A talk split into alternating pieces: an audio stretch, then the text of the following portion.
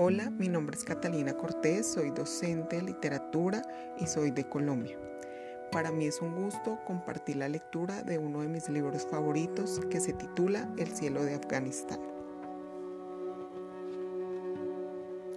Miro al cielo, cierro los ojos y mi imaginación empieza a volar.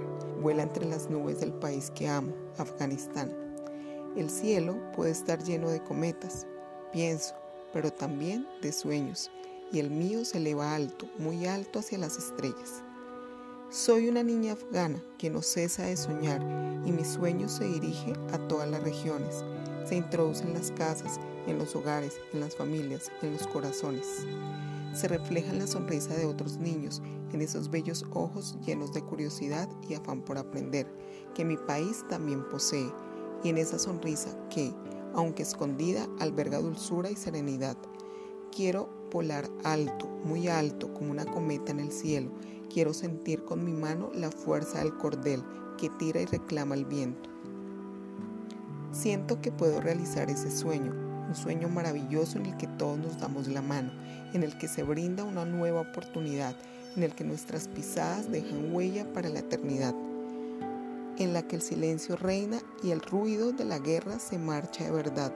Yo haré que vuele esa cometa luminosa de la paz porque es posible, tengo la certeza, porque soy una niña afgana y llevo dentro de mí, en mi corazón, todos los demás nombres de gente inocente de mi país y llevo en mí un futuro que se construye con cimientos de esperanza.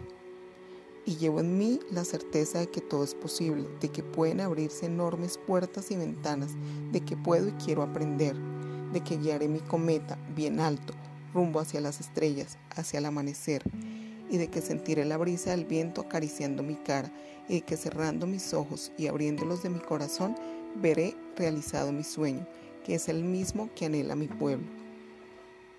Y entonces juntos caminaremos con las manos entrelazadas por el mismo sendero, ese mismo camino que es el que nos lleva a ese lugar suspirado y durante tantos años soñado, en el que reina la concordia, el de la alianza, el que Permítame que mis ojos se llenen de lágrimas, nos conduce hacia la paz.